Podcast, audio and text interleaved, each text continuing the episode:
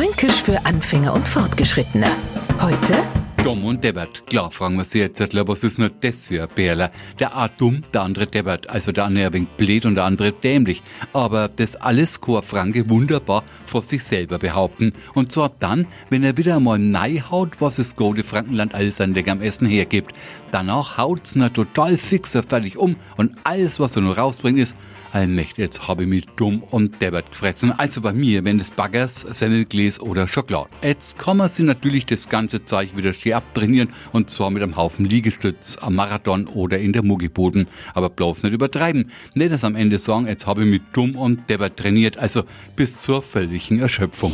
Fränkisch für Anfänger und Fortgeschrittene. Montag früh eine neue Folge und alle Folgen als Podcast auf podu.de.